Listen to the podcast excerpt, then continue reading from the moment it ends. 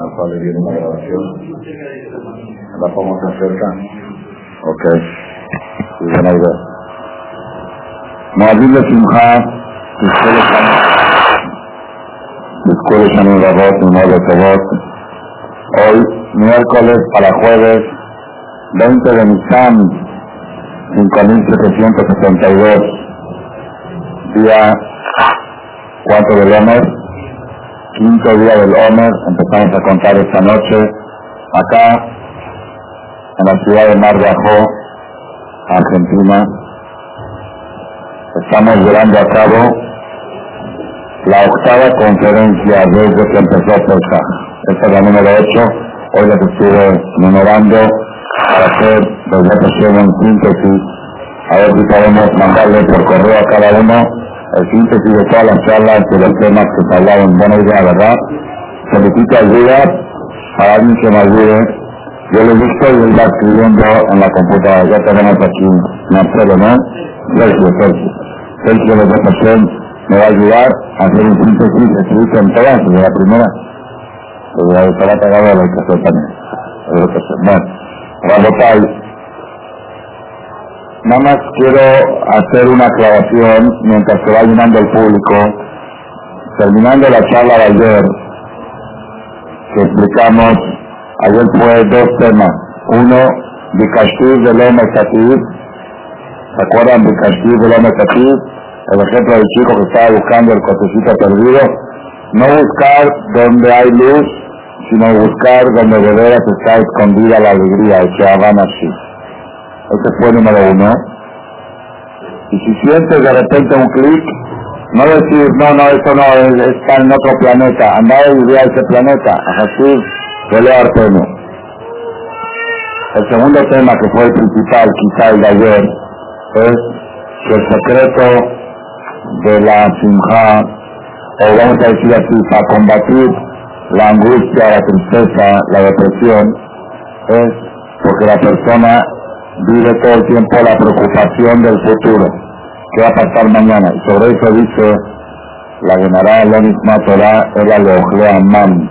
La Torah fue entregada solamente para los que comían man. ¿Cuál era el mensaje del man? El mensaje del man era que era una ración diaria y la persona se iba a dormir sin tener nada para mañana. Y era una terapia, una terapia de 40 años, educarse a no preocuparse ni siquiera por el desayuno de mañana. Una terapia y ese es, el nivel que tiene que tener la terapia del man. Como mencionamos que cuál es la ración diaria por persona, cuánto es la cantidad. Ah, en hebreo, en hebreo, ¿cómo se llama? Homer la Gulgolet, Homer la Gulgolet, era Homer. Ahí está el punto en común de Sefirata Homer con el man, Homer la Gulgolet era una cantidad por cabeza. Y otro punto, otro punto en común que le dijimos al final de la charla ayer, que era extremo, ¿se acuerdan? Que la matzá tenía sabor al man. Quiere decir que la matzá tiene la misma terapia o el mismo mensaje quiere transmitirnos que el man. ¿Que ¿Cuál es el mensaje del man? Que la persona se eduque a vivir el presente. No quemar no quemar el presente por el futuro. Me preguntó una señora, terminando la charla de ayer, y otra señora hoy en la mañana, y un hombre también, dice, como lo dice Picharet, es de Ujajam, Arroe, Canalat, ¿quién es el inteligente? El que sabe ver el futuro. No dice el dicho popular, el proverbio, hombre prevenido vale doble. La persona tiene que prevenir las cosas y así es, Baruch Hashem, todos tratamos de tener una cuenta de ahorro, algo para casar los hijos, algo para el futuro. Entonces, ¿acaso eso está mal? Vamos a cambiar. Aquella persona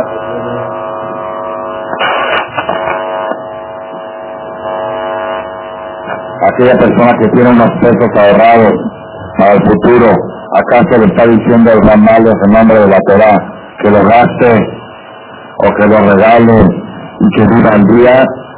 Tampoco no es así, ¿verdad que no es así? Entonces, ¿dónde está, dónde está el punto?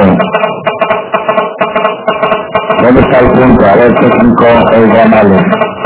Técnico de sonido.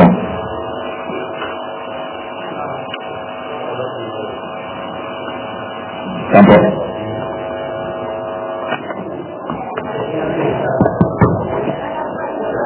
Entonces, está mucho más claro con este. Lo alámbrico todavía sigue funcionando mejor que lo inalámbrico. Lo único que funciona inalámbrico bien es la conexión con Hashem. Es decir, es inalámbrico. ahí. Entonces me preguntó esta señora, ¿qué hacemos con la roeta nolat? Con el tema de que la persona tiene que ver el futuro, tiene que tener una perspectiva, tiene que tener... En realidad, el tipo de vida que vivimos hoy, tenemos que saber el equilibrio. El equilibrio. El equilibrio quiere decir que por un lado sí necesitamos estar preparados para el futuro, tener algo para el futuro, y por otro lado tenemos que combatir la preocupación por el futuro. Hoy está más difícil. El tiempo del man relativamente era más fácil la terapia. ¿Por qué? Porque hay en la que no hay que dejar ni un gramo de comida para mañana. Es una orden de Hashem. Entonces, si es la orden de Hashem que no puedes dejar una orden de comida para mañana, no dejo ni una migaja, pero hoy en día sabemos que no es la instrucción que dan ni siquiera los grandes jajamín, los más sabiquín, nadie te va a decir no guardes nada para mañana. Al contrario, te dicen conservar, fijarte en los tiempos buenos, guardar, hay tiempos difíciles. Entonces, ¿qué, qué está hablando el Ramalej? El Ramalej no está hablando, digamos, de no guardar para mañana o no pensar en el mañana, sino de no preocuparse por el mañana. La incertidumbre, la inquietud, el estar sufriendo hoy y, quemando tu presente por una preocupación del futuro, eso, eso se refiere a la conferencia de ayer, ese es el mensaje del man traducido a nuestra generación. Tenemos que tener dos caminos. Por un lado el camino es sí ahorrar, sí guardar, sí proyectar cosas para el futuro.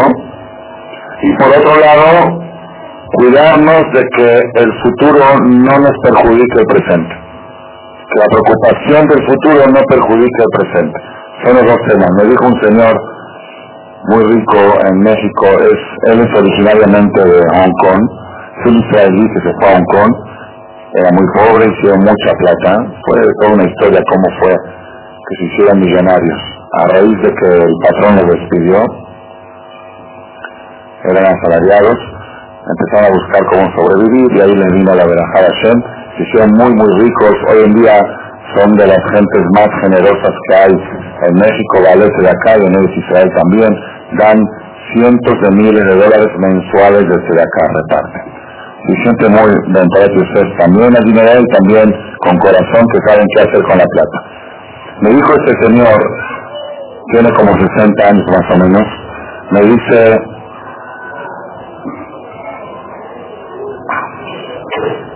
el señor ya tiene 10 años con 10 años diabético, 10 años con problemas de azúcar en la sangre. Ustedes saben que el azúcar en la sangre y la diabetes viene en muchos casos por los enojos, los corajes que uno hace. Me dice el Señor, invertí 20 años de salud de mi vida para obtener mi fortuna. Y ahora quiero invertir mi fortuna para recuperar la salud. ¿Puede? ¿Puede echar para atrás? ¿Puede ir a marcha atrás la diabetes? Decir, bueno, ¿cuánto me invertí 20 años? Hice 50 millones, 100 millones de dólares, ahora pongo 3, 4 millones de para volver atrás y tener, ya no, ya no. A eso se refiere la conferencia de ayer. La persona tiene que saber, es un equilibrio muy difícil. La terapia es muy difícil. Por eso dijo el rey Salomón, me tu nata jai. De asoba le ashir, no maniach lo lishon. Rey Salomón Proverbios. Es dulce el sueño del asalariado y del empleado, el que gana al día. Si ganó poco, ganó mucho, lo comió poco, comió mucho, va y duerme tranquilo. Pero el rico, el millonario, los grandes negocios no lo dejan dormir. dijo el rey Salomón, Ashir, no manía Entonces a eso, a eso nos referimos ayer, que la persona viva el presente y no esté al pendiente del mañana. Yo les voy a decir algo para concluir la charla de ayer y avanzar de nuevo. Ustedes han escuchado alguna vez, muchas veces, un concepto que se llama estrés. ¿Ah? Estrés, ¿han escuchado lo que es estrés? ¿Qué es estrés? El estrés es el hermano mayor de la tristeza, de la angustia, el hermano, el cuñado, ¿sí? Si son parientes, el estrés y la angustia, el resultado del estrés provoca tristeza, depresión, angustia. ¿Qué es estrés? ¿Quién sabe describir qué quiere decir estrés? En los seminarios que hacemos con la lo describimos como estrechez, salud, ¿sí? Pero yo quiero que alguien... ¿Qué entienden ustedes por estrés? ¿Qué se llama estrés? A ver, la señora de atrás que escucha muchas charlas, ¿qué es estrés?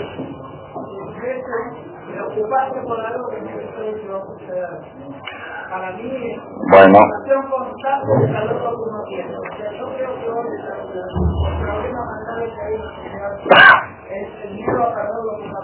Muy bien.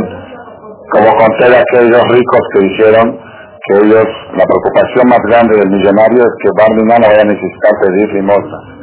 ¿Sí? La señora me dijo algo muy lindo, afuera estábamos y veíamos a los chicos contentos y felices y, los grandes estamos todos con cara así, cara larga, Y los chicos, me preguntó la señora, ¿y por qué? ¿Pero por qué estos chicos están felices? Porque estos chicos no piensan en mañana. Estos chicos no tienen rutina. Estos chicos están jugando hoy y no se acuerdan que jugaron ayer. No dicen que estoy jugando lo mismo que ayer. Ellos, el hoy es el hoy y no hay nada más que el hoy. Ahí está uno de los secretos. Dice, si pudiéramos ser chicos en ese punto, si tener la responsabilidad de un adulto y tener el estado emocional de un chico, ¿sí? entonces podríamos estar alegres igual que ellos. Mírenlo, estás acá en Mar de Ajo, hoy día miércoles, un día antes de Yom Tov, tenés todo servido, tenés todo lindo, todo esto, no, pero lo que pasa es que cuando vuelvo a Buenos Aires no sé qué clima va a haber, si va a llover, si va a estar nublado en la ruta, y si va... Eh, Roji, hoy, hoy, hoy, eso es estrés. Eso es estrés. Estrés en realidad, lo que conoce la gente por estrés, es tener abrumamiento de cosas, estar abrumado por muchas cosas y no tenerlas ordenadas y no Yo les voy a decir ahora, Hashem, algo revolucionario, creo que no está grabado en ningún cassette, en ningún CD y no lo he dicho en ningún seminario. Ramoishe, esto es nuevo, nuevo, nuevo, nuevo y va a ser regalo para el público de Mar de Ajó del seminario de Pesa 5772. A mí me ha transformado la vida. Desde que lo escuché hace cuatro o cinco años, lo que pasa es que a veces se me olvida, pero cuando me acuerdo y lo aplico, es una terapia espectacular, espectacular. Esta está mejor que la de espejo y mejor que la de el cementerio. ¿Se acuerdan de la del cementerio? Todas dan resultado, ¿eh? pero esta que van a escuchar ustedes, espectacular. Una vez tuve una cita con un cardiólogo para revisar asuntos de, de la salud, de la edad, doctor Sergio Kersenovich. Él es un cardiólogo muy famoso en México. Para tener cita con él se necesita por lo menos 90 días antes. Si no atiende está muy saturado, pero como es adicto a los CDs de ramales, él, y otro doctor se cambian los CDs entre ellos, como los chicos cambiaban la figurita, ellos se cambian los CDs. Entonces, de ahí tengo yo un contacto con él y me recibe sin cita y no me cobra la consulta. Si yo quiero pagarle, no acepta, se enoja, bueno. Un día estaba hablando con él por la situación de salud, de todo el y me dijo, Rabino, le quiero definir algo que es estrés. Y la verdad está tan claro, tan claro, que esa es toda la Torah. Toda la Torah, después me empecé a recordar que lo escuché esto de mi maestro Rabales muchas veces. ¿Se puede subir el volumen? ¿O está bien? ¿Escuchan? Ok, si escuchan está bien. Dice así. Vamos a describir qué es el estrés.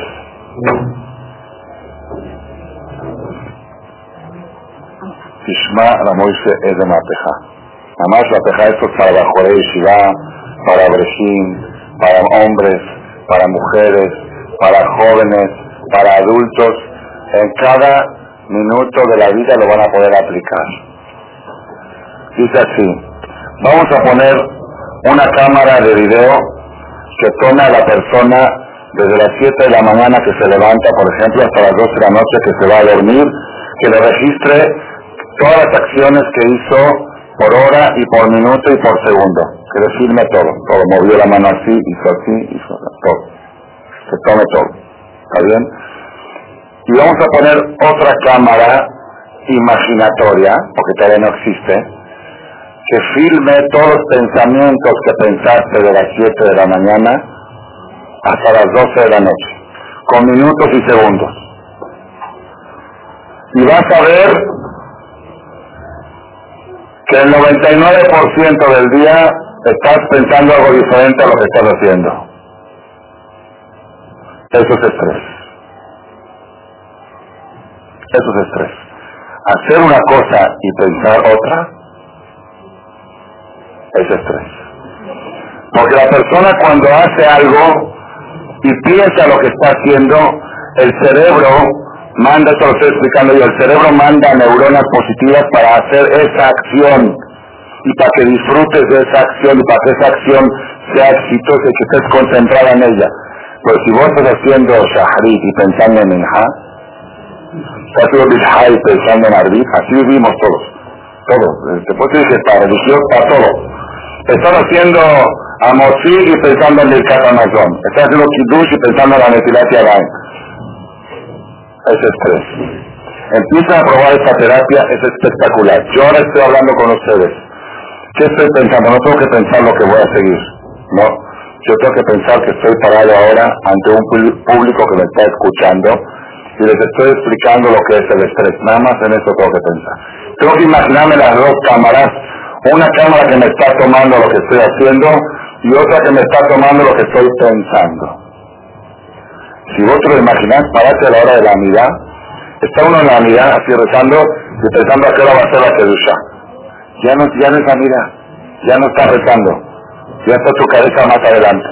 ¿no? Vos estás parado en la mirada y tenés que pensar que hay una cámara que te está tomando. ¿Qué estoy haciendo ahora? Estoy charlando con Hashem, estoy hablando con él. Y la otra cámara, ¿y qué estoy pensando? Ahora estoy pensando que estoy hablando con él. Y nada más. Y nada más y estoy pensando en eso y nada más. Espectacular.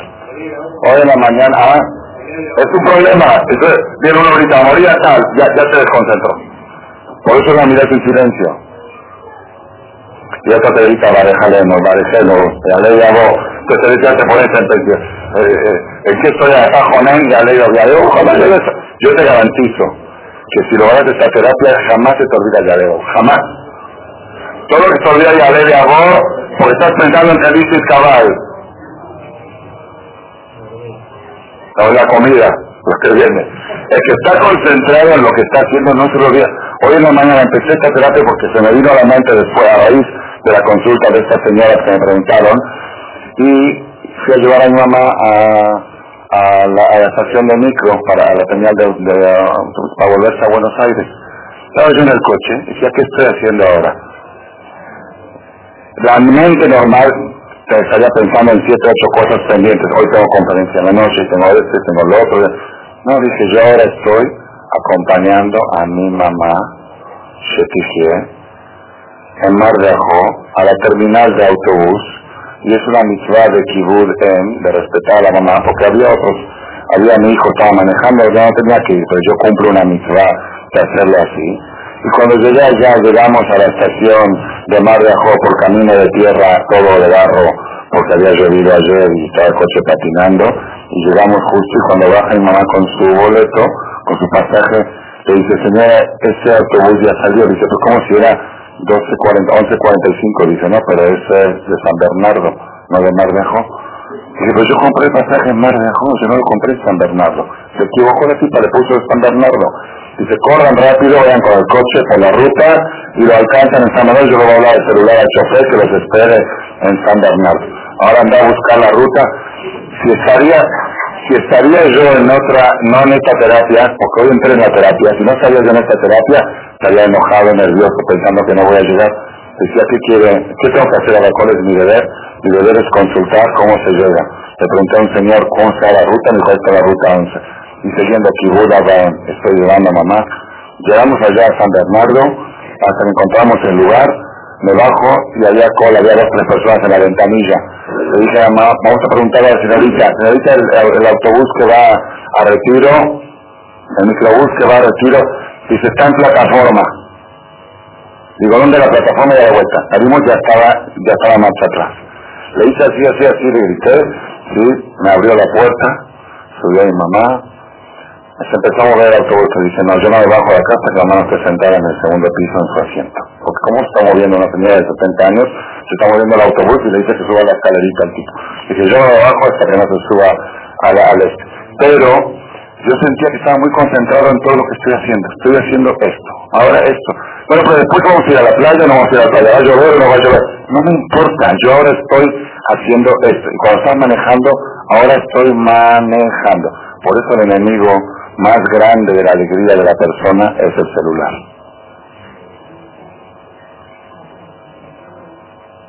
Yo también lo uso, estoy hablando, ¿sí? Un día, le voy a contar más ya para terminar con esto, porque todos mis hijos se mataron de la risa cuando sucedió, y después de pasar ustedes también. Mi esposo se fue a pasear en Jola Muedera Pesach, Pesach hace dos años, o un año, no sé. Se fue a pasear con los chicos en Jola Muedera, estaban un poco cansados, los llevó a algún lugar, con la familia, fueron otros eh, primos también a una a un parque, una parte, no me acuerdo que era, y yo me quedé en la casa un poco tranquilo así. Y pues, se hizo tarde para volver para almorzar, me habla mi esposa y me dice, Shaul, este, los chicos vienen con mucha hambre y se nos hizo un poco tarde, por favor ayúdame, hay un poco de tráfico, pone las milanesas a freír, para que cuando lleguen ya estén fritas y mañana las calentamos un poquito para avanzar un poco la preparación del almuerzo. ¿Está? Ya ven cómo me tienen. Poner las milanesas a freír. ¿Está bien? Empiezo a poner una milanesa. Todas ya estaban empanizadas todo. Empiezo a freír una milanesa, a freír la otra. Después me habla y me dice, ¿por qué no me contestabas el teléfono? Le dije, porque estoy friendo milanesa. y todos los chicos se mataban, el coche se mataban de la risa. ¿Qué estás friendo milanesa no contestaste? Dijo, o frío milanesa, o, o hablo por teléfono, es una cosa. O a. Eso lo cuento un poco para que se, se recuerden el mensaje. Ese es estrés. Estrés está haciendo una cosa y pensando en otra. Pensar lo que estás haciendo. Estás atendiendo a tu chico, le estás dando la, la mamadera, pensar, estoy dándole de comer a mi hijo. La mujer cuando le da pecho a su hijo, si piensa que le está dando pecho a su hijo, la leche le cae mejor, porque está pensando en otras tres, cuatro cosas que tiene que terminar, y rápido que el chico termine de comer porque me tengo que ir, la, la leche no le cae bien al chico. Eso está súper documentado y comprobado. En todos los sectores de la vida, si querés que las cosas funcionen, entonces miren que, cómo aquí avanzamos. Ayer hablamos de no pensar en el mañana, hoy hablamos de no pensar en el después. Miren el después estar pensando en lo que estás haciendo ahora. Ahora estoy agarrando el micrófono con la mano izquierda y haciendo el ademán con la mano derecha. Eso es lo que, eso es lo que estoy. ¿Y qué voy a hablar dentro de cinco minutos? No sé. No sé, estoy ahora concentrado. No sé si yo, yo también estoy de pensar mucho, pero ahora sí estoy haciendo esa terapia. Yo ahora estoy hablando y tratando de transmitir un mensaje. ¿Ustedes están escuchando de mí un mensaje? Entonces, ¿qué están haciendo ustedes ahora? No pensando que ahora va a terminar esto. Porque también es otra charla de ¿Y qué va a pasar? ¿Cómo va a estar la cena? ¿Y cómo va a estar la música? No, ahora yo estoy acá sentado, alguien me puso acá no sé quién, y estoy escuchando un mensaje. Eso es lo que estoy haciendo. Eso es antiestrés, esa es la terapia antiestrés. Empiezan a probarla a partir de hoy. Tenemos 72 horas para hacerlo. Más dejó es una oportunidad, este pesa. ¿Por qué? Porque la mujer no tiene que cocinar no tiene que preparar, es decir, está todo prácticamente casi organizado, las tefilotas organizadas, el programa te lo tienen hecho, entonces vos ahora dedicate a estar concentrado en lo que estás haciendo y a disfrutar cada cosa y cosa. Eso es, eso es la terapia antiestrés del man, eso es la terapia del homer, y esa es una de las terapias más importantes para evitar y combatir el virus que se llama angustia, depresión y tristeza, la Yatashem.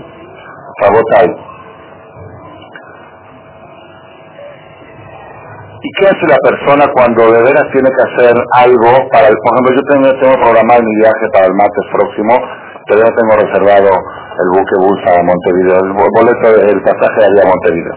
Tengo que conseguir el buque bus y hay dos opciones, hay vía Colonia, Montevideo, y hay este, más barato y más caro, puedo ir en avión, o también puedo hablar con la línea aérea Caca, que a ver si me pueden cambiar el pasaje de, en vez de Montevideo, que salga de Buenos Aires, cuánto me van a cobrar.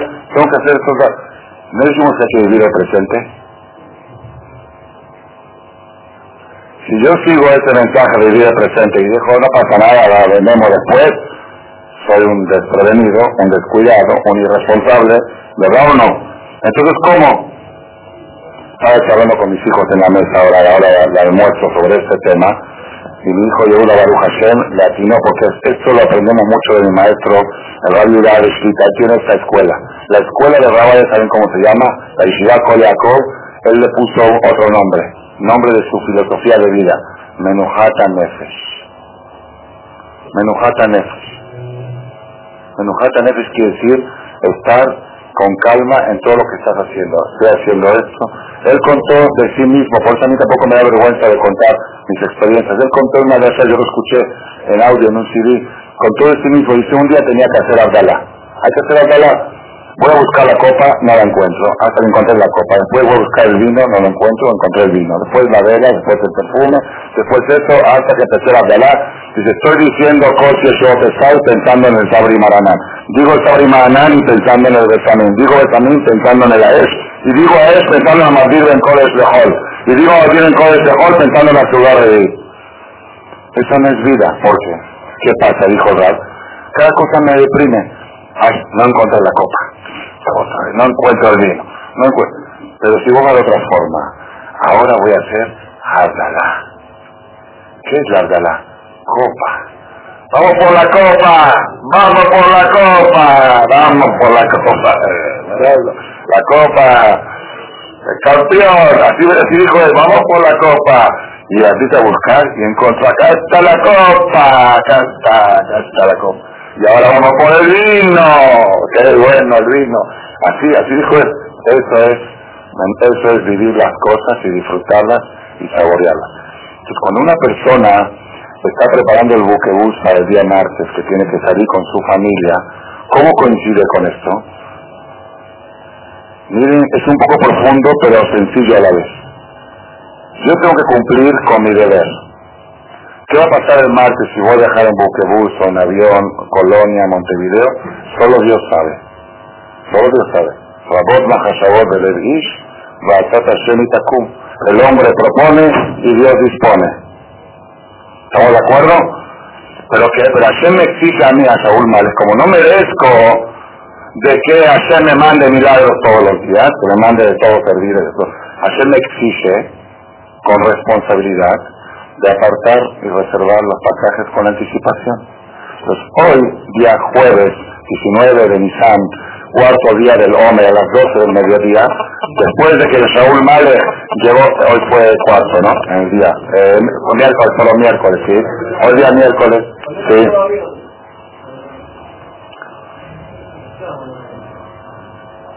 Hoy a las 12 de mediodía, después de que ya mi mamá en el micro, el Ra Hashem le dice a Saúl Malek, tu obligación como adulto, como papá responsable, es preocuparte de reservar los lugares para el martes. Entonces yo estoy cumpliendo un deber del presente, no del futuro. Si me preguntas cuándo te vas, no sé, lo que Hashem diga. Yo que hice, yo reservé para martes. ¿Me entendió cómo está? Es vivir cuando haces algo para el futuro, sentir que yo estoy cumpliendo un compromiso del presente, no, no una preocupación del futuro. Mi compromiso del presente, pase lo que pase, mañana, pasado, sin Mashiach va a venir antes de que yo viaje a Montevideo. ¿O ustedes no creen en eso? ¿Tienen alguna duda? Mashiach, Mashiach, Mashiach. Ay, la, la, la, la, la, la. Mashiach es... ואף על פי שהתמנה האינקול זה החכה לו בכל יום שיבוא, בכל יום שיבוא. ¿Qué puede ser programa para el martes? si mañana no va a llegar porque dice que víspera de Yom Tov y de Shabbat no llega. Pero el Motzai Shabbat seguro, Eliao, Anaví, Eliadim, era, por eso se canta Motzai Shabbat, Eliao, Anaví, porque en Shabbat no llega, pero sábado de la noche sí. Entonces yo no puedo decir que voy a dejar con buquebús el martes. El Jafet Jaim, cuando hacía una cita para cualquier día, decía, nos vemos mañana a las 4 de la tarde, entre paréntesis ponía si es que no llega demasiado antes.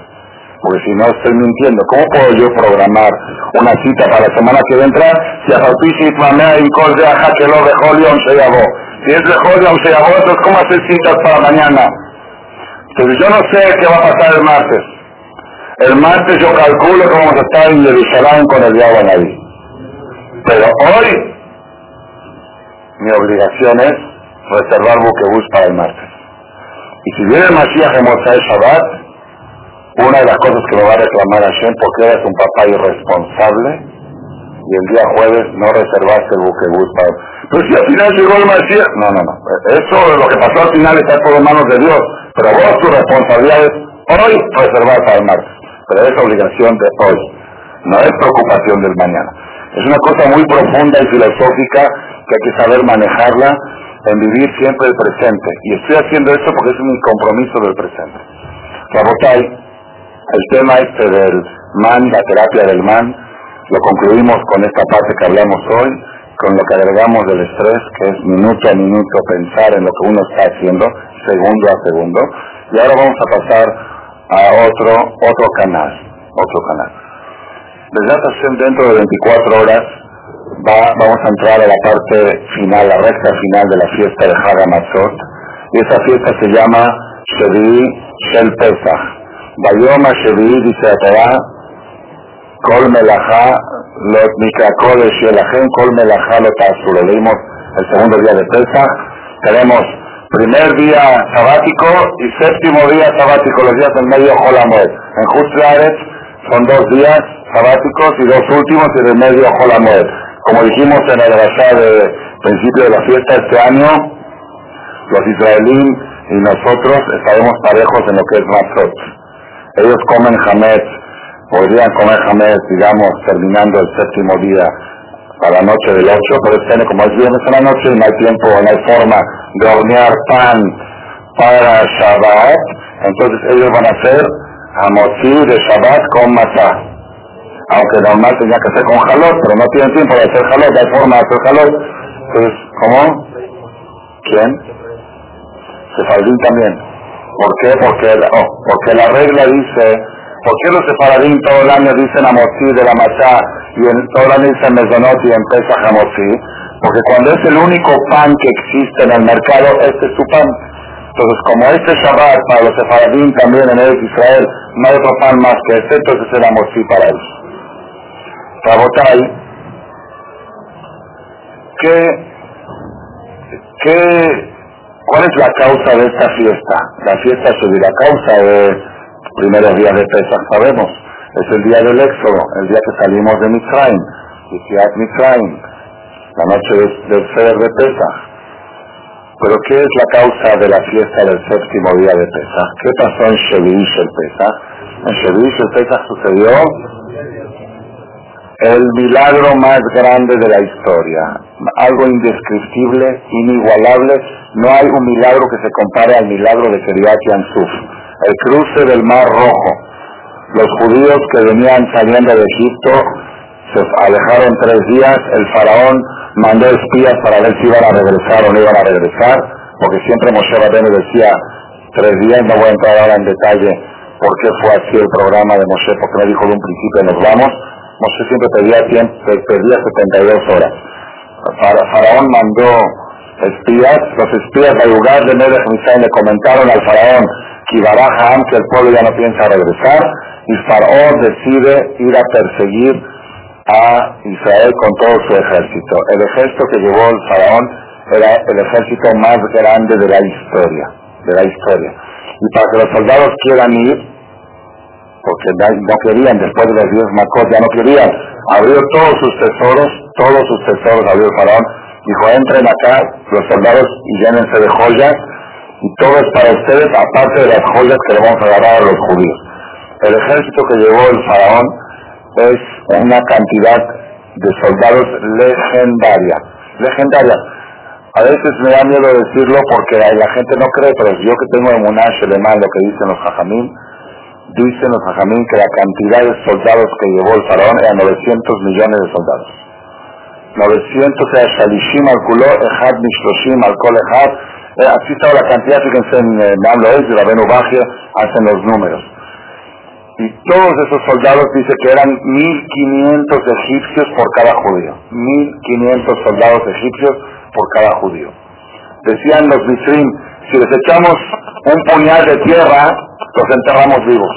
Y cada uno agarra un puñal de arena y lo tiran, los enterramos vivos a los Yehudim.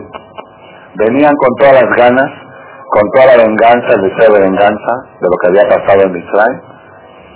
Y el peligro era real el peligro era real, como, como cuenta la Torah. Tenían los enemigos de atrás, el desierto estaba de un lado con las fieras, enfrente estaba el mar, y del otro lado también el desierto, no había escapatoria y venían con ganas. Amaro Yever, Siga, Jalek, Shalal, Timlaemo, Nafshi, Arik, Jarbito, Ishemo y Dijo el enemigo, perseguiré, alcanzaré, repartiré el botín, me voy a llenar de venganza, mi, alma se va a llenar de ver. Arik Harbi, voy a vaciar mi espada, Torishemo Yadi. Ese milagro que Kiryat Yansuf, el cruce del Mar Rojo, es lo más grande que hubo en la historia y por algo lo mencionamos dos veces al día. Una vez en la mañana en Shachrit, antes de la unidad, decimos בזדין תיבדת וידידים עבריים ויחסו מים צריהם אחד מהם לא נתן הזאת שבכל אופים מי כמוך בידים השם אשר ימלוך לעולם ועד שירה חדשה שיבחו גאולים ושמחה גדול על שפת הים יחד כולם הודו והמליכו noche también decimos ראו בנים את גבורתו שיבחו והודו לשמו ומלכותו כי משה ובני ישראל לכנו שירה ושמחה רבה ואמרו כולם toda la fuerza todo el poder de Hashem se manifestó, el poderío de Dios se manifestó en su nivel máximo de la historia el día 21 de Nisan de 2448, de la creación del mundo, séptimo día de la salida de Egipto, se manifestó el poder de Hashem con, con todos los niveles que se puede uno imaginar. Es el milagro del cruce del Mar Rojo el que vamos a celebrar Y que prácticamente lo recordamos todas las mañanas, cuando decimos Shirat Hayam, Bayosha, Shir Moshe, Rabotai. Nuestros Jajamim dicen en el Talmud, en la Gemara en Masejet Pesachim y también en Masejet Seta, y acá viene el tema. Dicen así, Kasher divulgó Shelaram Kikriat Yam Suf. Es tan difícil el matrimonio de la persona, tener un buen matrimonio, es tan difícil como el cruce del Mar Rojo. ¿Qué quiere decir difícil? Difícil, explican, para Dios no es nada difícil. Difícil quiere decir que Hashem normalmente no hace milagros. El mundo se maneja con naturaleza, no con milagros. Y cuando Hashem tiene que hacer un milagro es algo difícil porque contradice a la política que Hashem marcó, que el mundo se tiene que manejar con naturaleza. Cuando fue el milagro del Mar Rojo fue algo sobrenatural. Es tan difícil que funcione un matrimonio que se necesita la misma energía de milagro que se empleó el día 21 de Nisan de 2448, séptimo día de Pesach, primero de la historia. Esa energía se necesita aplicar para que funcione tu matrimonio. Quiere decir, en otras palabras, si una persona pasa 24 horas en paz con su pareja, 24 horas en paz, al otro día tiene que decir, hija moja, ¿quién es como tú Dios? Grande Hashem Imloch, Roland Baed, Malchut Libre este es Dios, es 24 horas pelear, sin discutir, sin fricción, milagro, milagro, milagro. ¿Qué milagro? ¿Qué tamaño de milagro? Quería que el de Shevish el Pesach. Así dicen los hajamim. Y saben Pesukim, de dónde se aprende Elohim, Moshir, Yahirim, Baita, Motzia, Sirim, Bakosharot. El mismo Hashem que salvó a los Yehudim, Bakosharot, Bejib y Shirot, como cantaron Shirat Ayam, es el mismo que pone dos individuos bajo un techo que puedan convivir. Es difícil, el matrimonio es difícil, como que ya Suf. ¿Están de acuerdo ustedes con esta afirmación, con esta federación de los Jajamín?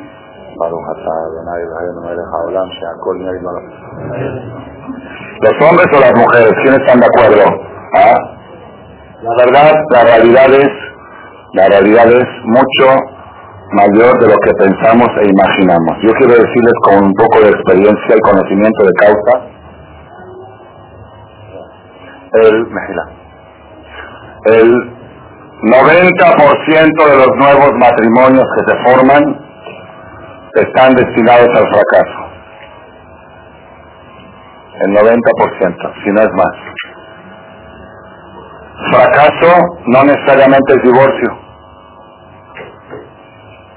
Hay, como les dije, le dije, lo voy a repetir, hay un estudio de Israel, 33% de los matrimonios se divorcian, 33 están en proyecto de divorcio y 33% le da vergüenza de divorciarse.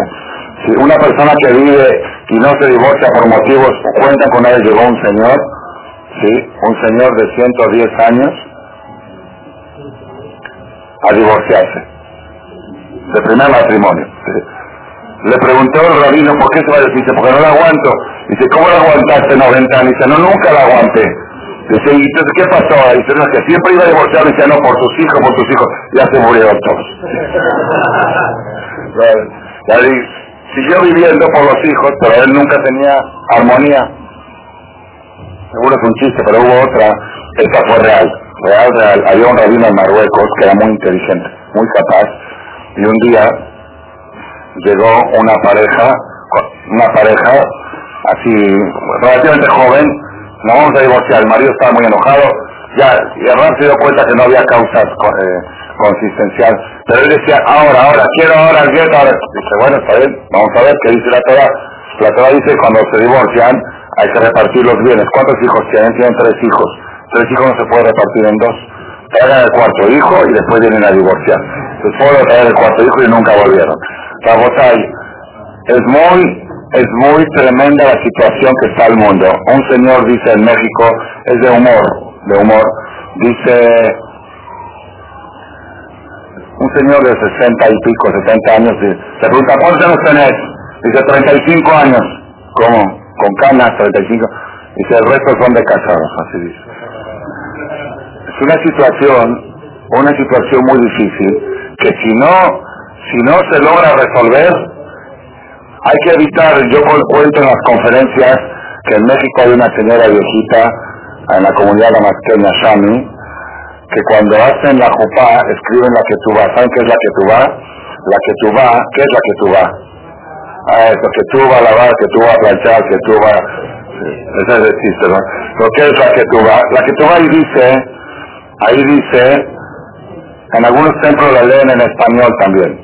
Dice, el hombre le juró a la mujer, se refiere eternamente en su aceite y sinceridad, trabajaré para ti, si lo dice gente, te honraré, te daré todo lo necesario para tu vida. Entonces, hay una señora viejita que cuando está así, está leyendo el rabino, la que tú en español, dice, trabajaré para ti. Mentira, no lo va a hacer.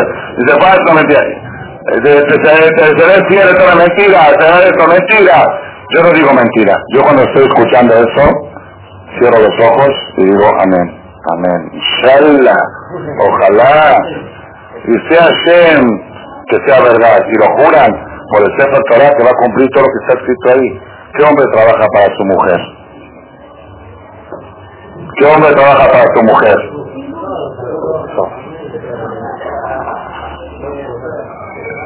Ay, ay, ay. Cuando estás trabajando pensás en tu mujer, en el trabajo no vas a pagar la tarjeta de crédito.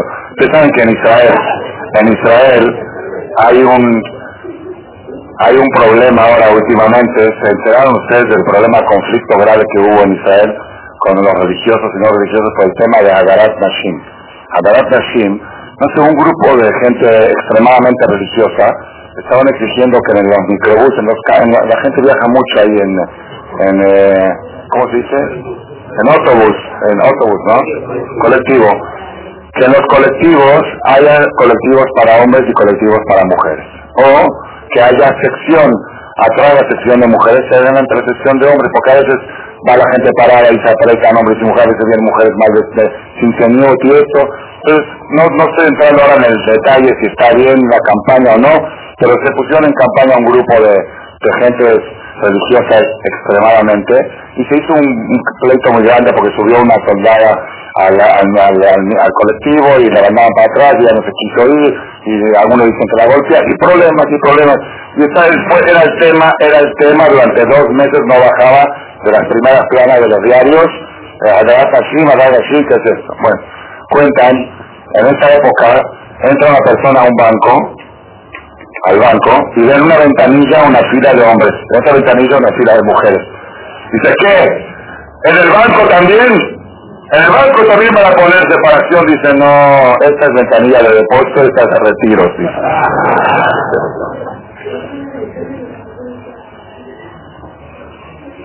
¿Quién trabaja para su esposa? Los hombres que dicen, que dicen que trabajan para su mujer. Harta, los hombres trabajan para ellos y le gustan a la mujer para ellos, trabajar para ella, te honraré, te daré todo lo necesario para su debido sostenimiento, te daré afecto y sinceridad. Todas esas cosas faltan, carecen, están muy escasas, muy escasas. Había un rabino que quiso hacer una encuesta de cómo funcionan los matrimonios. No sé si era un rabino o un conferencista. Había mil, un público de mil parejas, mil. Dijo, todos los hombres que dominan en su matrimonio que se pongan del lado derecho y todos los hombres dominados por su mujer del lado izquierdo. 999 se fueron del lado izquierdo. Y si dominados por su... Y un viejito de 80 años estaba del lado derecho. Entonces acercó el rabino y le dijo, qué interesante, entonces usted, usted de los que dominan su matrimonio, a ver, cuéntenos sus experiencias. Dice, no sé de qué me está hablando, mi esposa me dijo que me siente aquí, de este lado. Esos son los que dominan. Rabotai, es un tema muy difícil, muy, muy difícil a tal grado, a tal grado, ustedes no van a creer lo que van a escuchar ahora, no van a creer.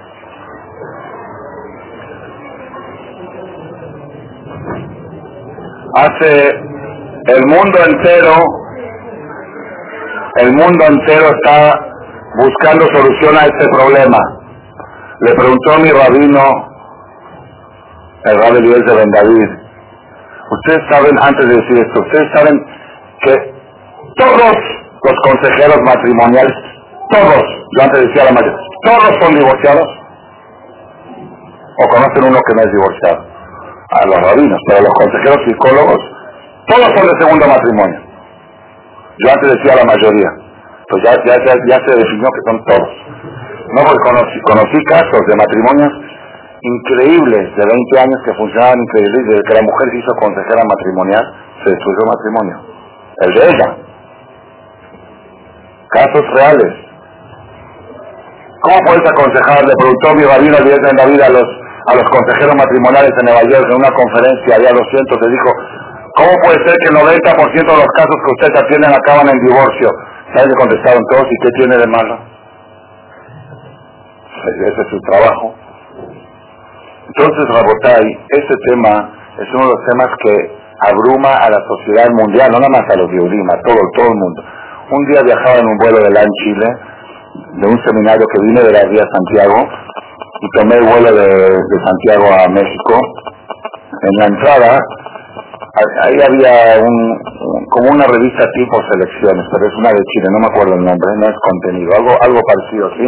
Una de interés común y decía en la primera plana que ya se encontró una solución para los matrimonios. Ya se encontró. Espectacular. La verdad sí, era como yo era terapeuta, yo era terapeuta matrimonial en esos tiempos, ya renuncié, ya no me dedico, digo, para que no me pidan citas. Yo era terapeuta 10 años fui terapeuta matrimonial, hasta que renuncié, por frustración. ¿Por qué?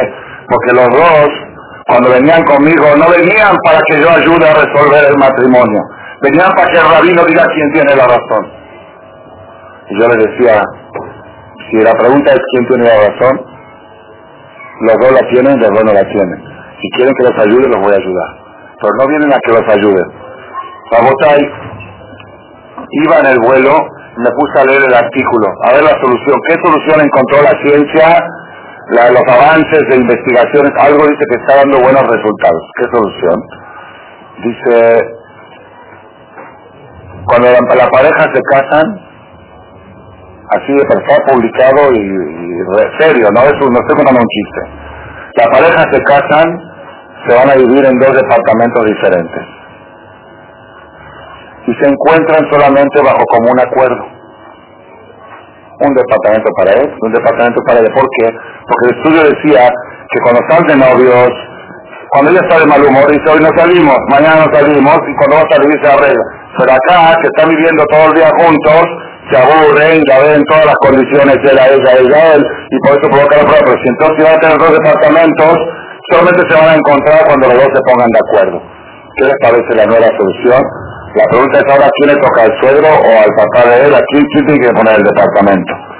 Antes, ah, claro, claro, el papá del novio pone el del novio, el papá de la novia, más fácil.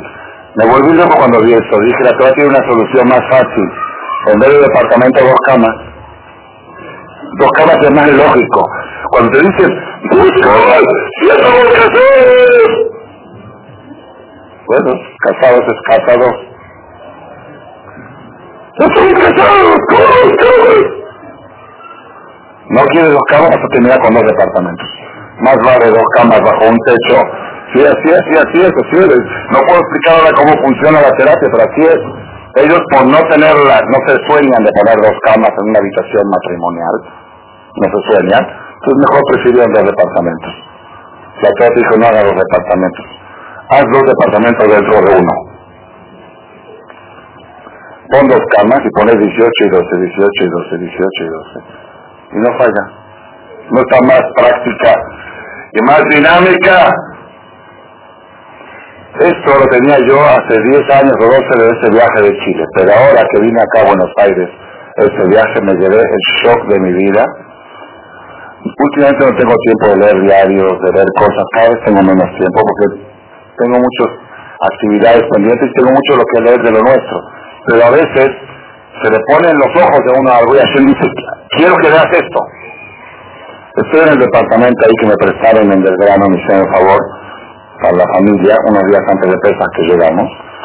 Hicimos un Shabbatón espectacular con el Rambich ahí en Hillel. Y en Shabbat ponen el diario por abajo del este. Shabbat yo no veo diario. La Nación. El domingo volver a poner. El domingo sí puedo ver diario. Nada más veo la primera plana a ver si hay algún título que me puede interesar o que lo necesito para, para estarlo para las charlas, para estar, en la onda, ¿no? Y sale este diario. Ahora sí, la solución que encontraron en Argentina para los matrimonios. En la primera plana, ¿eh? Domingo primero de abril. No lo van a creer.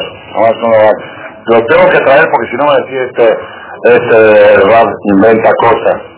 Me lo voy a llevar, lo voy a poner un recuadro y clasificarlo. El Código Civil trae una nueva idea de familia. Código Civil de Buenos Aires está por cambiar. Nuevas leyes para el Código Civil. ¿Ah? Vamos a ver. A ver las bases. Modificaciones concretas del Código Civil. Señor y señora D.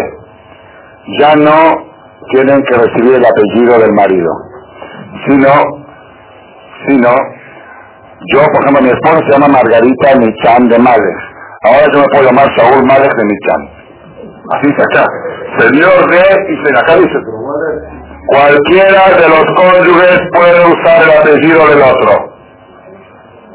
Espectacular, ley, ¿eh? ley, código civil, no solo de filosofía. Segunda ley, hijos, hijos, código sí, hijos, no habla de padre y madre, ya no se van a llamar papá y mamá, sino se van a llamar relación filiatoria. Es una filial. Así se va a llamar.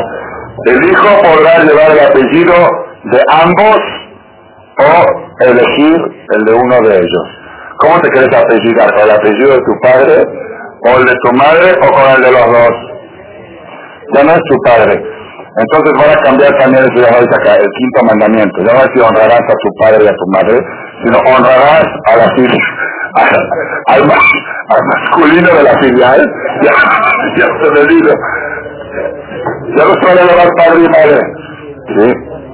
Tercer idea del Código Civil, infidelidad.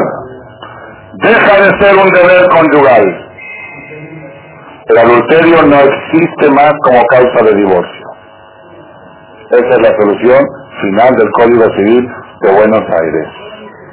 Acá, primero de abril del 2012.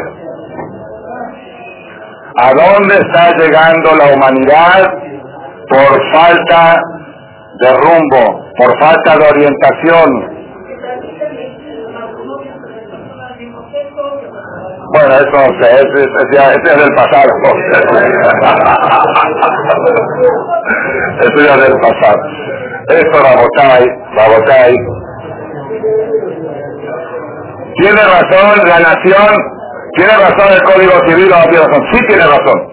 ¿Por qué? ¿Sabe por qué? Porque la Gemara dice, Ladam, y Es difícil conservar un matrimonio, se necesita un milagro todos los días para que funcione tu matrimonio. ¿Y de qué tamaño el milagro? Del tamaño del cruce del Mar Rojo. Ahora, por si es poco, por si es poco, la Gemara ahí mismo en Pesajim, al final Kuf y Pico, dice la Gemara, Kashim es difícil la carnaza de la persona, el sustento, la estabilidad financiera, lo que es Parnuse Mezonot, de la persona como el cruce de Mar Rojo. ¿Qué quiere decir? Cada día que tienes 24 horas, que tuviste suficiente ingresos para el desayuno, almuerzo y cena y todos tus gastos, gastos mínimos, ¿no? Del BM, de la CG, de la muchacha, de todo, mínimo. Es cruce del Mar Rojo. Mar, como dice el Pasuk, le gozer yamsuf ligzarim ki leolam hasdo, noten lechem lechol basar ki leolam hasdo. El mismo Hashem que gozer yamsuf ligzarim, el mismo Hashem que partió el mar en partes para que pueda cruzar el pueblo de Israel, ese Hashem, esa energía se, se, aplica para noten lechem lechol basar, para que la persona tenga lo necesario para vivir. Es tan difícil aparnasar a la persona cada día que pasa que tienes para va, tienes que levantarte en la mañana y decir, Ad Yashir Moshe Israel, Ze Libre Imloch La tercera cosa que dice el Talmud, ahí también el masaje Pesajim, digo, es muy importante esto porque estamos a 24 horas del día de este milagro. Y uno tiene que saber a lo que vamos. Hay gente que ya está esperando que acabe Pesach. Después de esta charla, para si no lo podemos estudiar un poquito más.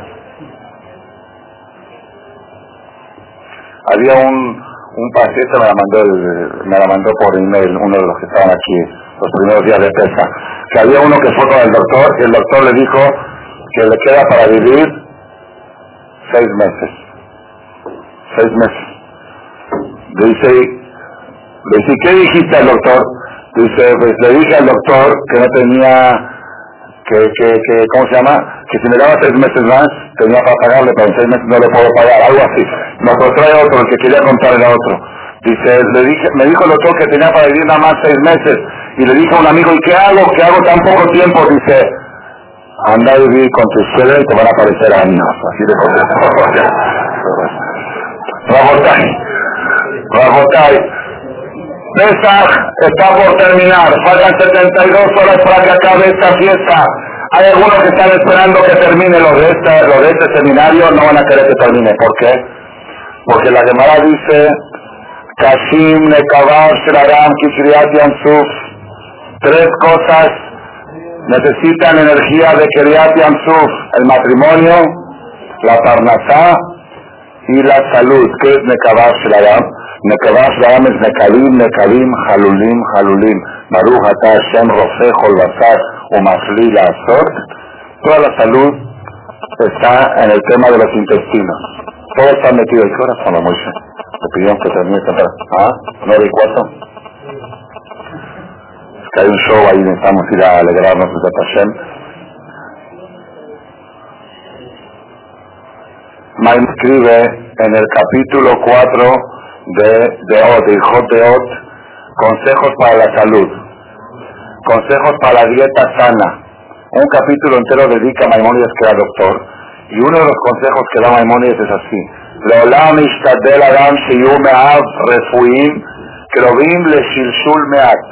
Que procure la persona que siempre estén sus intestinos sueltos, flojos, refuim, casi casi cerca de diarrea. Dice Makarov, le shilshul meat, dice Ramba. ¿Por qué? Shekol de man se me dan refuim, cuando la persona tiene una buena evacuación, dice Rambam, es tiene una vida saludable y va a vivir muchos años. De Kolarán se me haga y toda persona que tiene estreñimiento, dice Rambam, Jolaim, Rabim, Baim, a las muchas enfermedades le vienen. Es decir, es sabido en el mundo de la refugia, de la salud, de la medicina, que la gran mayoría de las enfermedades son de desechos que el sistema no los sacó para afuera, se quedaron adentro y van acumulándose ahí y no solamente en lo que es la materia fecal, todo el sistema inmunológico, la persona todo el tiempo está respirando, respirando, ¿qué respiramos? Oxígeno, ¿qué más respiramos? Carbono, ¿qué más respiramos? Virus, bacterias y todo lo que hay en el aire contaminado. Y el sistema inmunológico se encarga de mandarlo para afuera, quedarse con lo bueno y mandar, así como en el alimento, el sistema digestivo se queda con lo bueno y desecha lo innecesario, el sistema inmunológico hace lo mismo con todo lo que percibimos. Todas las personas del mundo contraen cáncer todos los días. Todos los días contraen tumores malignos y el sistema los desecha.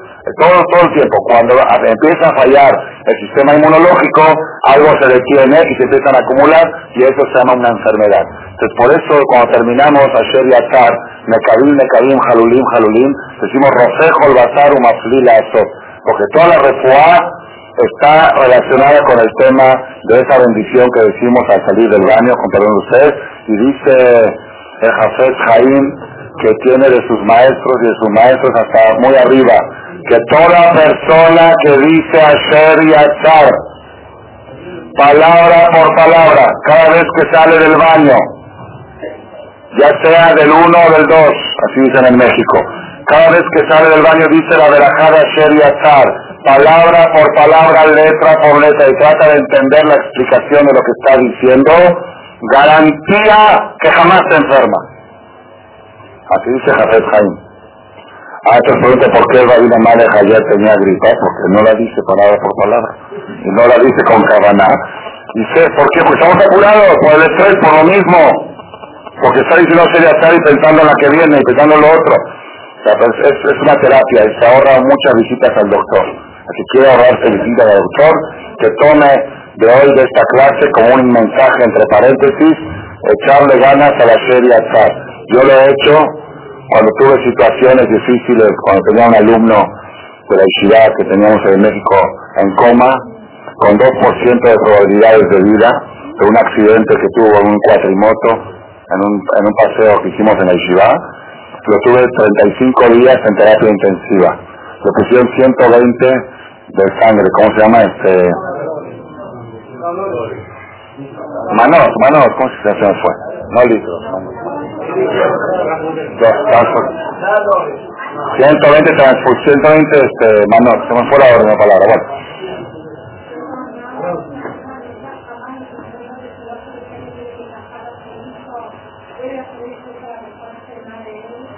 El shur para refuerzo más de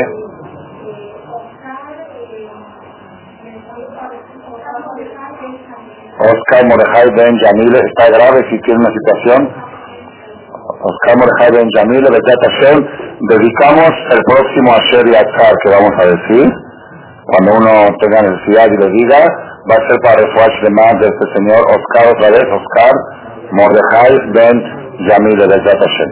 Rabotai, volvemos al tema. Entonces, hay tres cosas en la vida de la persona. El matrimonio, la plata ¿Cuál más, eh?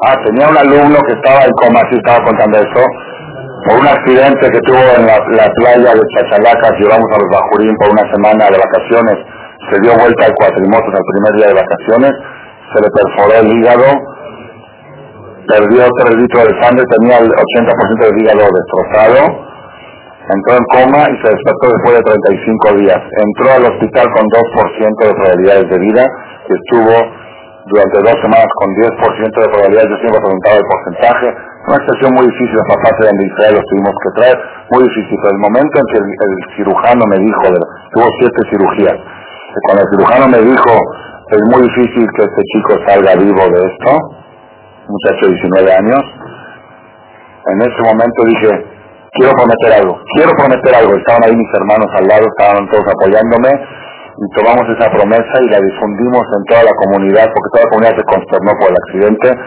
y la bruja ese, ese muchacho está casado, tiene cuatro hijos, entonces la verajada Sheriatzar hace milagros, hace milagros, hace milagros, pruébenla, funciona y da resultados. Cada uno que la suba a un nivel, el que no la dice, que la diga, el que la dice a veces, que la diga siempre, el que la dice siempre de memoria, que la diga escrito, el que la dice mal dicha, que la aprenda a decir bien, el que la dice bien pero no entiende lo que está diciendo, que busque la traducción de la verajada Sheriatzar.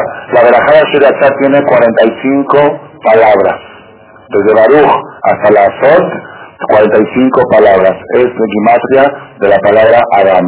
Adam suma 45. Para decirte que en esta verajá se integra todo el Adam. Volvemos a votar al tema.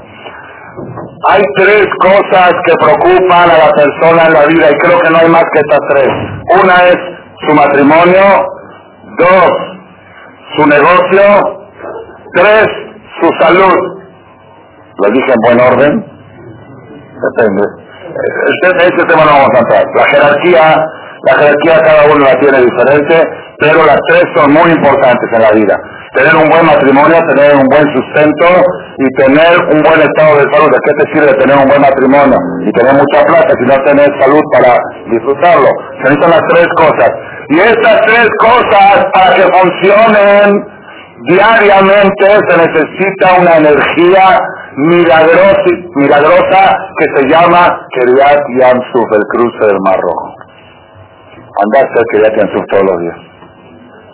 Esto es una cosa, son cosas de una vez en la historia. Una vez en la historia me dijo una persona, ahora sí nos bajó todos los ánimos y me está diciendo que se necesita, ¿quién puede pretender Keriat Yamsuf todos los días? Pues así dice la de y yo le creo. Entonces, ¿qué? Votai existen oportunidades que la persona tiene para conectarse con la energía de Keriat Yansuf, enchufarse a esa energía y resolver sus problemas matrimoniales, económicos y de salud. Y una de las oportunidades que tenemos una vez al año es Shevish el Pesach, el séptimo día de Pesach. Y por eso estoy dando la conferencia hoy y no mañana pues si ahora yo mañana en la noche, dirían, ah, pues no sabía, estoy cansado. Mañana, lo que tenemos que hacer mañana, ¿saben qué es? Hacer una buena fiesta en la tarde, sí, para prepararnos para recibir un día tan trascendental. Ese día va a cambiar tu vida más que Yom Kippur, más que Yom Kippur. Porque ese día es el día del cruce del Mar Rojo. Es el día que sucedió ese milagro y la energía vuelve a, surgir cada año y es la fecha apropiada para conectarse con esa energía.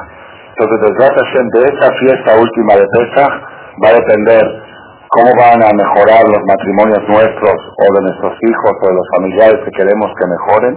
Depende de cómo te conectes.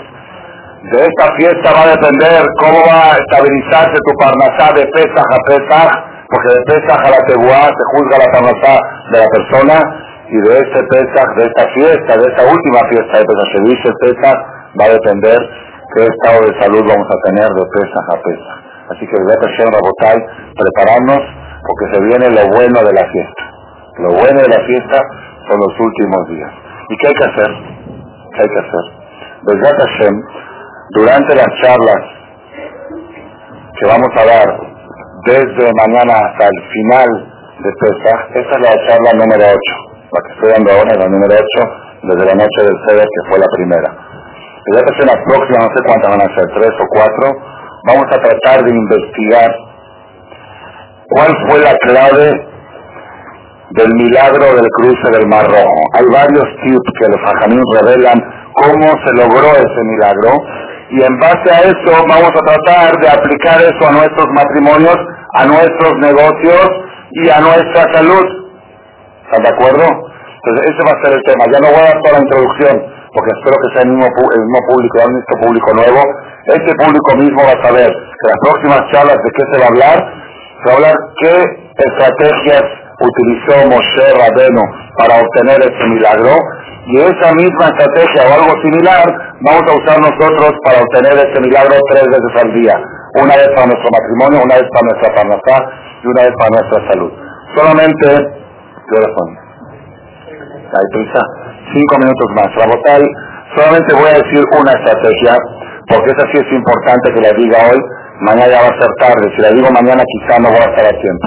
Por eso la tengo que decir hoy. Pero ya durante la fiesta voy a decir otras que se pueden ir haciendo durante todo el año. Rabotal. ¿Qué pasó, Raúl? ¿Me das cinco minutos más? ¿Cinco diez? ¿Cuánto me das? Raúl. Acá el... ¿ah? El Kitri manda, Alicia manda. ¿Qué dice la señora Alicia? ¿Cuánto me das? ¿Cinco diez? Todas las noches. Bueno, diez minutos más ya está. Está bien, entonces. Cinco o diez. Rabotal. Les voy a decir algo que descubrí este año. Esto es nuevo y no está grabado en ninguno de los 950 cassettes. Estreno hoy en la noche, miércoles la noche, más viajó. Estrena el artista. Estreno. Nadie lo ha escuchado en, grabación. Lo he dicho en la sinagoga de mi templo, pero en Shabbat normal, como una grosa de Shabbat que no está grabada. Ahora por primera vez está grabando y ya va a subir y va a entrar a la colección por primera vez. Ese estreno de Mar de Ajó, 5.772 pesas, sexto, quinto día de, sexto día de pesas, y la noche del sexto día de pesas, quinto día del Homer. Rabotai, el Zohar Kadosh, fuente máxima de la Kabbalah. Yo no estudio Kabbalah porque es peligroso, pero hay algunas cosas sencillas y superficiales relativamente que sí se pueden estudiar de la Kabbalah. Hay una cosa que se llama Zohar en inglés, el Zohar superficial. Zohar superficial, cosas que no entran muy en cosas peligrosas, eso sí podemos estudiar. Yo estudio ese tipo de Zohar que está impreso en un Humash que se llama Humash Abair y abajo tiene comentarios del Zohar sobre la Parsh. Estudiamos la Perashat de Shalach, que es la perashá que cuenta el cruce del Mar Rojo, estaba estudiando el Zohar y me salió esa novedad impresionante. Impresionante. Con esto van a resolver ustedes matrimonios, sus negocios y su salud. Impresionante, es un giro grandísimo, grandísimo. Como es nuevo, nuevo este material. El Zohar trae, en forma un poco amplia, cuál fue el conflicto que hubo a la hora de, del suceso de Kiryat Yansuf, un conflicto celestial. Aparte del problema que hay aquí abajo, allá arriba hay, cada país tiene un ángel que lo representa. El ángel de Misraim se llama Uza, se llama Uza, Uza, que se vaya, Uza, se llama Uza. Uza Sarosh el Misraim. Cuando Uza vio de que está por suceder el milagro más grande de la historia, el hundimiento de 900 millones de soldados que dice la Gemara que el único consuelo que va a tener el faraón es en Gogo Magog. En ninguna guerra mundial de la historia hubo tantos muertos como la que hubo en Kiryat soldados muertos como los que se muriera Faraón, solamente en la guerra de Gogo Magog se va a consolar el faraón y va a decir, esta estuvo peor que la mía. Pero todas las demás de la historia, cuando Usa vio lo que estaba por suceder, se paró ante Dios y dijo, ¿por qué? ¿Por qué vas a matar a mis adeptos y vas a salvar a los de Mijael, el pueblo de Israel? Y Dios dijo, ¿cómo? Porque ese es el pueblo elegido. Dice, Alalo de Aboratarada, Alalo de Aboratarada, ¿por qué? Si estos hacen idolatría, estos hacen idolatría, no sé, en los conceptos actuales, estos van a la cancha, estos van a la cancha, estos van a China, estos van a... Un ejemplo, no sé qué, a qué tipo de Aboratarada se refería en ese momento y empezó a acusar Uza. Él, no, decía que era una injusticia, una injusticia lo que estaba por suceder. Una injusticia. ¿Por qué le tiene que ir bien a unos y mal a otros y de dos en la conducta no hay mucha diferencia? Entonces, ¿qué hizo Hashem? En ese momento dice el Pasuk, así dice en la Perashá que vamos a leer el día el viernes a la mañana, Perashá de Shalach, Vayive Ashmoret Aboker y fue a la hora del amanecer y a esa hora se definió. A esa hora se definió. ¿Por qué? Porque a la hora de Bashmoret Boker, a la hora del amanecer, surgió el patriarca Abraham, que dice Vayashkem Abraham Baboker, madrugó Abraham en la mañana para llevar a su hijo a sacrificarle a Hashem. Entonces dijo Hashem, la madrugada de Abraham vino va a salvar a sus descendientes. Y ahora la hora de la madrugada va a ser el milagro. Así dice el Zohar Kadosh. Quiere decir, el Zohar nos quiere enseñar una cosa impresionante. Que la fuerza del cruce del Mar Rojo se definió con una palabra. Madrugar. Ashmoret Aboker. Vayashkem Abraham Aboker. Cuando Bilam Arashah, Bilam era un profeta Goy, que sabía los secretos celestiales, cuando quiso maldecir a Israel, ¿qué dice Pasuk? Vayashkem Bilam Baboker. Madrugó Bilam en la mañana. ¿Por qué madrugó Bilam? Porque Bilam sabía el refrán, el que madruga Dios lo ayuda. Ese está en Kiriat Eso salió de ahí, hay otra fuente. La fuente del refrán, el que madruga Dios lo ayuda, es de Kiriat Yansuf. Vayashkem Abraham. Entonces Bilam madrugó en la mañana para ir a amanecer. Salió una voz del cielo y dijo, Rasha, ya madrugó el abuelo de ellos, Abraham, vino 500 años atrás, él madrugó para llevar a su hijo a sacrificar, la madrugada de él va a ser un amortiguador a tu madrugada. Cada vez que la persona madruga, está enfrentando a los enemigos y está desbaratando y destruyendo. La fuerza que tiene Bahida Shmoret Boker, la madrugada de la mañana. Entonces, Rabotai, lo voy a explicar un poquito porque ya no me da tiempo de extender más. ¿Por qué el madrugar? ¿Por qué el madrugar hace milagros? ¿Por qué? ¿Por qué el que madruga Dios le ayuda? ¿Qué se necesita para que suceda un milagro? ¿Qué es un milagro? Un milagro es algo sobrenatural, algo contra la naturaleza. Para que Hashem le haga un milagro a la persona, se necesita que la persona haga una conducta sobrenatural. Si vos haces algo sobrenatural, que no es lo natural del ser humano, mereces que te hagan algo sobrenatural. ¿Hay algo más sobrenatural que levantarse a las 5 de la mañana? Ceder la cama, ceder el sueño. Lo normal es, me duermo hasta que la cama me escupa, me sacuda, hasta que ya estoy podrido de la cama y me levanto. Eso es la naturaleza natural. Levantarse 4 o 5 de la mañana para ir a hacer una mitzvah es algo sobrenatural. Ah, vos hiciste algo sobrenatural, ahí viene el milagro. Yo se los quiero decir, rebotar esto, regístrenlo y tómenlo. Hoy estoy dando varias recetas. Les la del estrés. La primera fue de hacer las cosas y pensar lo que estoy haciendo. Les di la segunda de la Sher y y ahora viene la tercera receta, Rabotay. ¿Tienes un problema, una irregularidad en tu matrimonio? Prueba esto. Mañana levantate media hora antes. Ya sea el hombre o ya sea la mujer. ¿Y eso de qué me va a servir? Probar. Probar y si no funciona, mandarle un email a Ramales. Vaya esquema Abraham Boker. De. Tu negocio no está caminando bien y necesita enderezarse. Por dos semanas levantarte media hora antes y qué haces, no sé, leer y mandar tilín, ponerte el tefilín, haz lo que quieras. Pero sacrificar tu cama media hora. Y si tienes problemas de salud, Mekabim, Mekabim, Jalulim, Jalulim, esquema Abraham Boker. Levántate cinco minutos más temprano y vas a ver cómo las cosas empiezan a enderezarse. Hay algo mágico en lo que es la madrugada. Por eso, la costumbre del pueblo de Israel es el día de Shevish, el Pesach, como la costumbre en Halal, acá el Señor me trae todas las costumbres de Halal. ¿Qué hacían en Halal? Señor Sabrie, el servicio, el Pesaj, ¿eh? ¿qué hacían? Se levantaban a las 5 de la mañana y iban al Knis a, a cantar la ciudad Ayam, Ad Yashir Moshe. La noche de Shavuot, la noche, la noche de Shana la noche de Sevilla, el Pesach, se levantan 5 de la mañana. Hoy en día vino gente moderna, reformistas, no reformistas, okay, pero que están modificando las cosas. Dicen, no, aquí se levanta a las 5 de la mañana. Lo hacemos a la medianoche, vamos al mar, eh, así hacen en muchos lugares. Pero esa no es la costumbre original. Esa es inventada. La costumbre tradicional era madrugar. Ahora yo también, como soy un rabino un poco moderno, me modernicé un poco y, me acostumbré cuando estuve de Pesach en Marbella, en España, o en otros programas, en Madanín, también cuando estuvimos en Chapalmalal, hicimos a medianoche, porque decía quién se va a levantar a las 5 de la mañana.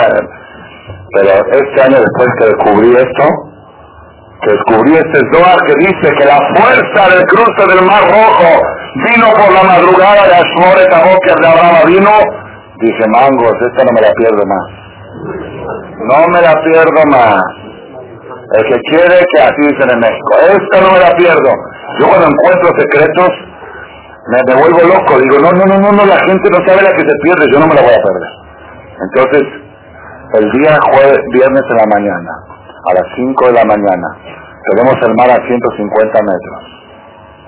Vamos a ir para allá y vamos a cantar, el que me quiera acompañar, mis hijos ya me dijeron que sí, que el que me quiera acompañar, vamos a cantar Shirat Ayam a la hora del milagro, a la hora de la madrugada, y vamos a conectarnos con esa energía del cruce del Mar Rojo, que de esa depende nuestro matrimonio, de esa depende nuestra riqueza y de esa depende nuestra salud. ¿Quién se puede el lujo de perder esa oportunidad? Y después, ¿qué vamos a hacer?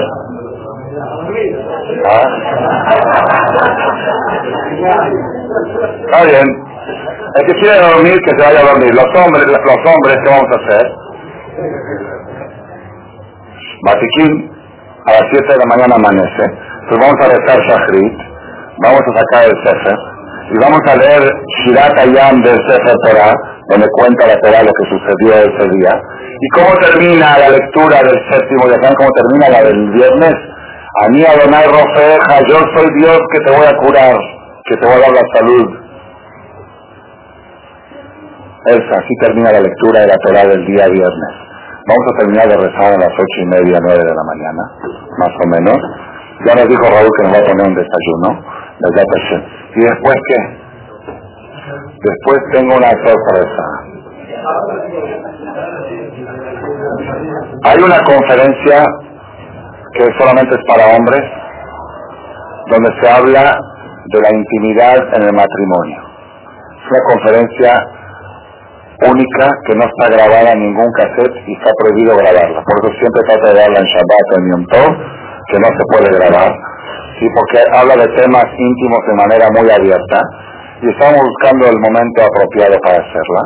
Y yo creo que si el día de Kiryat Yamsuf es el día para resolver los matrimonios, y vamos a estar a las ocho y media de la mañana, después de haber madrugado y después de haber cantado en el mar y después de haber leído la Torah, hacemos Kiddush y Bezat Hashem hacemos la clase de hombres de 9 a 11, una clase especial solamente para hombres casados, para el tema del matrimonio porque es el día apropiado para desarrollar este tema. Y Bezat Hashem creo, creo que el Dejut de estar de vacaciones,